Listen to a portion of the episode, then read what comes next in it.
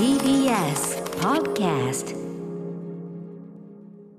はい、完全に時間感覚を間違えて、もう本当に直前までそうですね。直前まで完全にプライベートな、ね、5秒前くらいまで5秒前ぐらい喋ってたらで話をしあやべ。やべっつってね、なってました。よろしくお願いします。よろしくお願いします木曜日うなえさんでございます。お元気ですか？あもちろんもちろん今週もよろしくお願なんかでもそのねもちろんあの大雨被害ねこうやって広がる中でっていうところで、あのまあでも東京もちょっとぐずぐずしたというかさなんかはっきりしない感じで、そうですよね。やっぱりなんだろうなまあそのなかなかそこすごく重い人に比べると実感的にはやっぱ気圧ってやつなのかな？なんかぼーっとしてて。あわ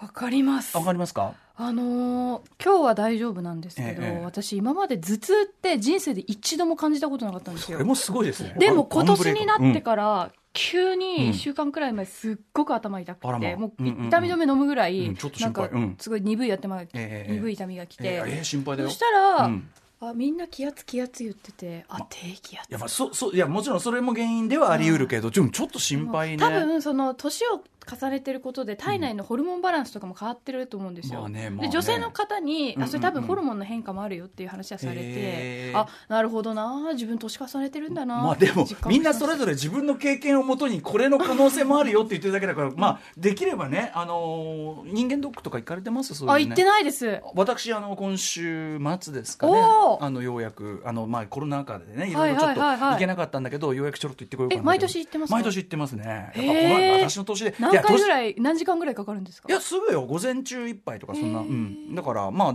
10あ8時だか9時だかそんなに早くねえか。とにかく23時間ですよ。えうん。バリウムって飲むんですか、バリウムの時もあれば胃カメラの時もあるんですけど今年はなんかそのやっぱねあのコロナ禍で要するに人を減らしてる関係上予約がなかなか取れなくて今年はバリウムですね。ああいいカメラ入れるほどの人材が。そうそう人人材っていうか人手不足というか。んまあまあそうそう混んじゃってて、僕はいつも言ってるとこがバリウムやってきますけどね、いやでもこれ年関係ないよ。やっぱりこう皆さんね本当用心してね若い方もねそれは。うん何があるか分かりませんからね、はいはいはい。早めの発見というのが一番まあ何よよりですすから。ね若い人ほど進行早いって言いますしねそうよいろんなこといろんなことはね、うん。そうですよ。だからまあちょっとだからその今までかね頭痛感じたことない人がっていうのはなんかし、あでもその日だけだったんですよ。だからまあ大丈夫かなって。いうよりやっぱりその頭痛を感じたことそのそアンブレイカブルプリっていうの？あの頭痛いって感覚が一度も分かんなくて、うんうんうん。えどういう痛みなんだろう頭が痛いすごいブルース・ウィルスですよ本当に。そしたら初めてことき来ちゃいまして、うん。これかと。あこれかこれは邪魔だなみたいな。邪魔邪魔。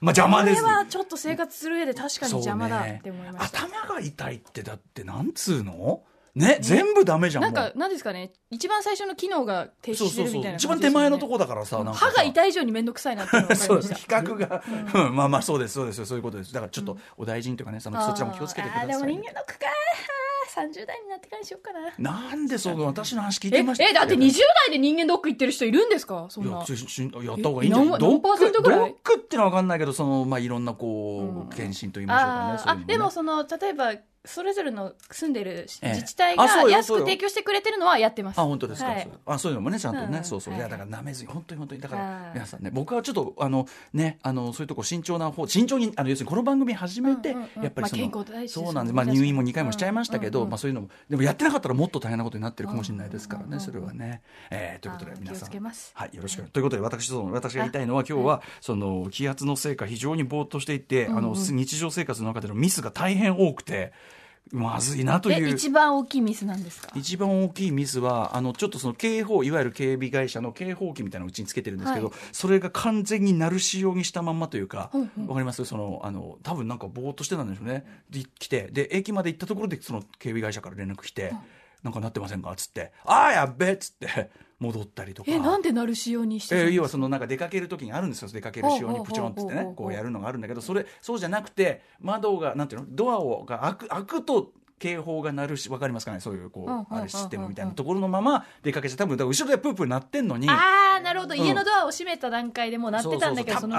そう出かける時、まあ、家にだ誰もいなかったしあー。他にあのうん曲なんか聴きながら出ちゃったから。でもう大慌てで戻る途中にもうイヤホンを取ったら雨の中それが落ちるわなんとかだわみたいな。あーあー今日はあくびですね。だからきょそうなんか今日はちょっとあのシャキッとしてねえなっていう感じなんでだから今日はちょっとうないさんにいろいろよろしくお願いしますという。いいんじゃないですかでもそういう日があっても、えーそうですね。毎日のことでございますので皆さんいかがお過ごしでしょうか、アフターシックスジャンクション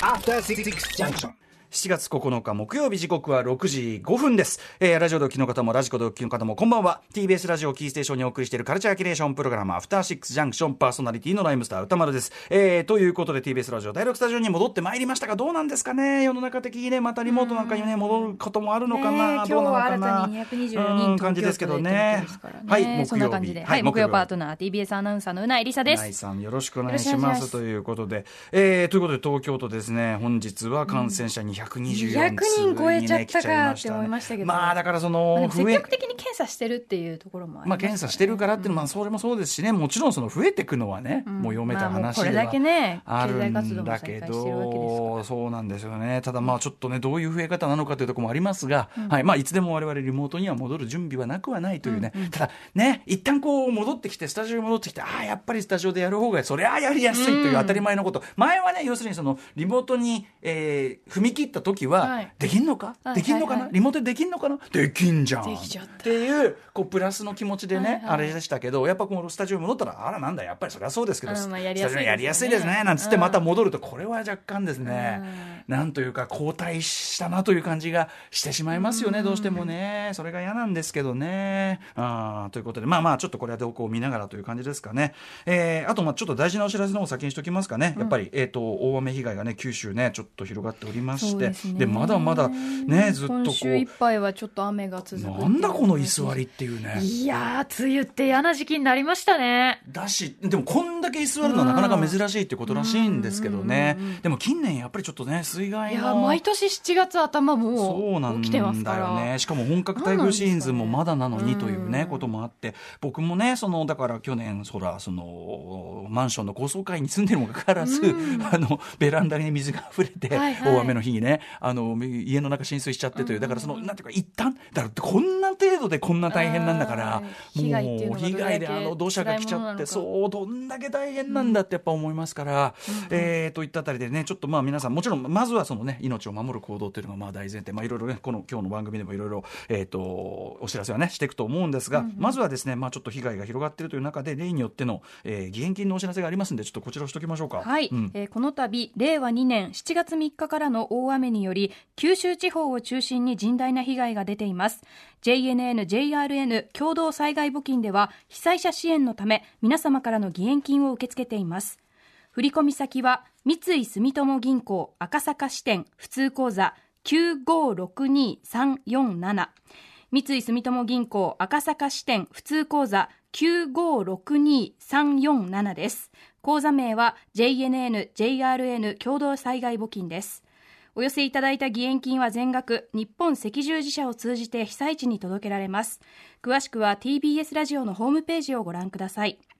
なお三井住友銀行以外の金融機関から振り込む場合は振込手数料がかかりますのでご了承ください。皆様のご協力をお願いいたします。はい、ということで、ねあのーまあちょっとね、あのーコロナ禍でさ、やっぱ皆さんご自身の生活が大変な中でということで、そうでもちろんこういうのはね、あのご無当然のことながらですから、ご無理なさらずにだし、なななご無理ない範囲での助け合いということだし、あとまあその、例えば生活の中でね、あのーなんていうの、じゃあ贅沢するなとかそういうことでもないですから、皆さんの暮らしというのがあっての助け合いということだって思ってますし、あの僕のその、だからそのチャリティーとか募金とかに対する考え方、もっとね、なんかもっと胸を張って、いや、ほら、やれ偽善だとか言われがちだけども、そんな関係ねえよと、うん、別にその、ね、金に義もクソもないですから、それは。はい、ということで、もっと胸張ってやれやるべきだというのは前から思ってて、前も言ったかも、どどっかの曜日で言ったかもしれないけど、私、引き落とし制で3つの窓口から、毎月ひと引き落としで制でチャリティーをやってる、その、聞いていいですか三つ。セーブ・ザ・チルドレンとアムネスティと国境なき医師団やってるんですよ。なんだなんだけどなななんだけどっていうのはねっていうのはその、ともすると私はですねまあ本当に具にもつかぬものにお金を使いがち、まあ、実際使ってるんだけど、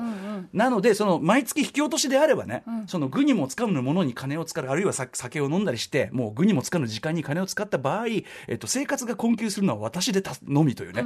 俺の責任ということなのでもう自動的にこれは皆さんのね方に行くようになってますんで自分を律する意味律するわけじゃないんだけどだから、ま、であとね違うた単純にもう一つ言いますとねあの税控除もありますよ皆さんこういうのね。ああなるほどそうなんです。だからるやればやるほど得をする、ね、三段逆スライド方式っていうのがありますから、なので、ぜひちょっと皆さんもね、あの余裕がある方ってのは、やっぱこういう余裕ってわけじゃないんだけど、俺もそんな余裕があるわけじゃないけど、あのでそれでさ、わかんない。別になんなんかいいことしてやったって気持ちになるわけじゃないけども、まあなんか役に立てればお役に立てればというところで心地心置きなく酒も飲むというね、ことでもありますから。なのででね俺思ったのはだから毎回その何かしらは起こるじゃないですか。でその度にそのあの赤十字社にねその義援金私もこうチャレンジやったりしてんだけど、もう面倒くせえからもう赤十字もこっちも引き落としもう一個増やすかなっていう、えー、そんぐらいですよ。ででここでこうやってね私がベラベラ喋ってお給料をもらってしますけどね、えー、そそれでこう、まあ、ちょっと恩恩返しっていう偉そうなもんじゃねえな。税控除もありますんでねこれね、え出せば出すほど安くなる、三段逆スライド方式というのがありますんで、あのー、皆さんも参考にしてみてはいかということで引き落としという手もありますよというね、はい、ことなんですよね。だからちょっとさすがにこれだけこう毎年続くともうなんかあのそれをやった上でのっていう感じかなというふうに個人的には思っております。あとですね、えっと、TBS ラジオずっとお聞きの方であればですねあの今日こんな話するんじゃないかなと思ってる方もい。るかもしれませんが、はい、玉結びね、うん、赤井玉緒さん。で今日はね、えーと、木曜日は土屋レオさんね、はい、あのー、やってて今日は実はこの番組に関する話をね玉結びの方でもしてくださったということで。なぜでしょう？はい、えー、Spotify プレゼンツラジオできるかの中で、はい、えー、あれは先週ですかね、ね、先週やった実験ですね、えー、リスナーの方から寄せられたメールをもとに、えーと、要するに番組ごとのカラーを色づけてるのはこのテーマ曲、今後ろでね、ライムスターアフターシックス流れてますけども、うんうん、えー、玉結びのその、えー、後ろで流れてる曲とこう入れ替えてトークごと入れ替えてみたらどういう感じになるのかという実験をしたと、うん、えー、でまあその結果で僕はやっぱりこう今もね大変な早口で話してる話しておりますけども、うんうんうん、一つにはこの後ろの BPM というのも関係ありますよと、うんうんうん、玉結びのバックトラックであれば俺はもっとゆっくり喋るんじゃないのか、うん、なんてことを言ってたんですけどやっぱ土屋さんもねミュージシャンでいらっしゃいますから、はい。えー、そこら辺のあたりでねなんか白の裏から入ってなんてね。おっしゃってました、ね、言ってましたでもやっぱり無意識にやってることだと思うんです、うん。うん、あのあるテーマ曲が流れて、ここから喋り出してここで、えー、自己紹介を終えてここらでバトンタッチしてこうこうみたいな、あのー、ラジオできるからのさ、できるからの、ね、テーマソング流れて、はい、うん挨拶するのとかってやっぱりあれ外すと気持ち悪いるじゃないですか。うんうんうん、私別にその履くとかわからないですけど、ね、やっぱりなんとなくここから入ったら気持ちよく終わるんじゃないかなっていうところからやっぱ入りますもんね。そうそうそうだからやっぱそれはあの皆さん無意識的にであれ意識的にであれ絶対やってることではあると思うんですよね。うんうん、はい。えー、といったあたりねであのライムあのアフターシックスのジャンクションのこのテーマに乗せてじゃあ赤井さんが喋ったらあかあのどうなるかということをやってらっしゃって。うんあのー、まあ、見事にやっぱり赤井さんは赤井さんというか、あの、赤井さんが言ってる理屈が、なんか僕はやっぱね、あの、人間というのを大きく分けるならば、赤井さんはやっぱりうないさんと、なんかこう、カテゴリーが似たとこにいるっていうか、受け答えが似てるんだ、まずその。いや、でも今日の赤井さんの、その、受け答えは、ええ、私もしそうだなって思いました。土屋さんがね、これね、赤井さんはこの裏から入って、ここでね、こうやってやってるんですよね、赤井さんって言ったら、赤井さんが、分かっちゃった？みたいなこと言う。バレちゃいました。バレちゃいました？みたいな。これ言うわ、うないさんも言うわ、これ、と思って。絶対うないさんそこ乗っかっちゃうタイプですよね。乗っかっちゃうタイプ。そうそうそうそう。とかね、いろんなとこでね、やっぱね。なので、ちょっとね、あの、あの、まずこう話題にしていただいてというか、はい、あの、ありがとうございますということで、今日は実はね、Spotify プレゼンツ、えー、ラジオできるかなの方も、さらにそれを受けての、アンサーのアンサーと言いましょうかね。はい、えー、玉結びの、今度はじゃあこっちがこういうことやってみようかな、みたいなことも用意しているようなので、お楽しみにしていただきたいと。あの赤井さんも、その、テンポは速くなりましたよね。そうね、いや、まあ、あれは、あの、土屋さんが、ずいぶんいろいろこう、ね、リズム感があるからみたいな。いた後だからってこともあるかもしれないけど、でも引っ張られないわけはない。やっぱりね、音楽って大事ですよね。そうそう。なん、例えばちょっとしたこう、ブレス、あの、こう、呼吸を入れたりとか、うん、なんていうの？その文章でいう点をね句読点をこう入れたりするみたいなのも多少このなんていう特に小説感覚というかな、うんうん、このビートの切れ目とか、はいはい、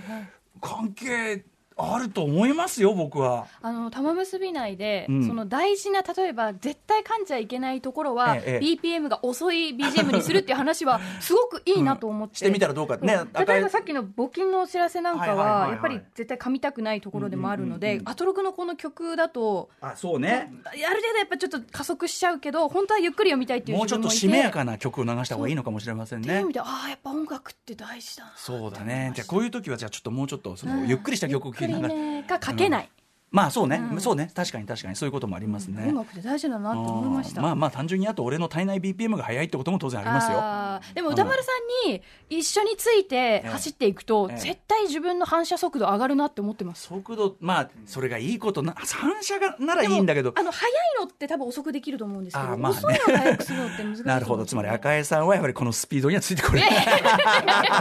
でもだからいい訓練いつもさせてもらってるん。ですよ、歌丸さん。と一緒にいることでまあ確かにね確かにね、うん、絶対私3年前の自分と今の自分比べたら、絶対にその喋る力とか上がってるだろうなそれなら実感してます、ね、それお役に立てればいいですね、はい。そのなんていうの？大統大リーガー養成ギブスみたいなね。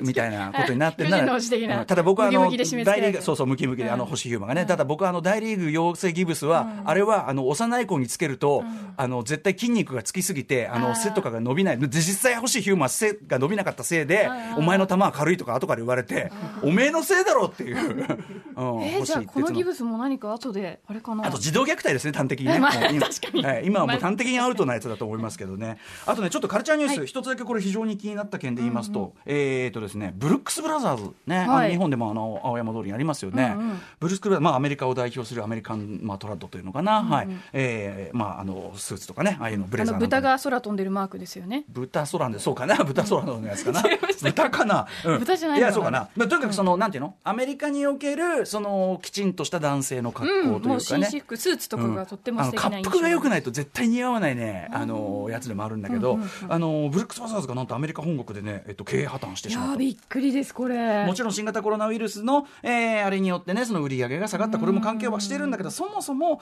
えっ、と、まあ、さそのカジュアルルックというのかな、まあ、ファストファッションの浸透であるとか、オフィスなんかでもそのみんなカジュアルになっている。服装っていうのは基本的にね、こうずっとあのカジュアル化の一途を進んできた。クールビズもそうだし、てかも元はといえばその今我々が言っているそのスーツネクタイなんとかっていうのもあれはもうあの昔は下に着てるとか下着状態？昔の人からすると、ほうほう。まあ、T シャツも下着でしたけどああそのスーツの中に着る服。そうそうとそう今昔であればものすごくもうその表に出るのは要するに室内でくつろいだ格好みたいな、どんどんどんどんどんそういうこうカジュアル化の歴史というのがあって、まあ、それが進んでききたというかいよいよ一つの、ね、転換点というかもうみんなあんなキュッとねこうネクタイ締めてっていう格好じゃなくなってきたというのがいよいよなってきてるのかもしれないですね。特に日本はねやっぱりあのネクタイをずっと締め続けるのはちょっと暑いからな。クールビズじゃなくたってそれはさ、うん、っていうのはあるけど、まあ、ちなみにでも日本はですね、えっと、日本企業が4割出資しているので日本のブルックブラザーズは当面継続するということらしいんですけど、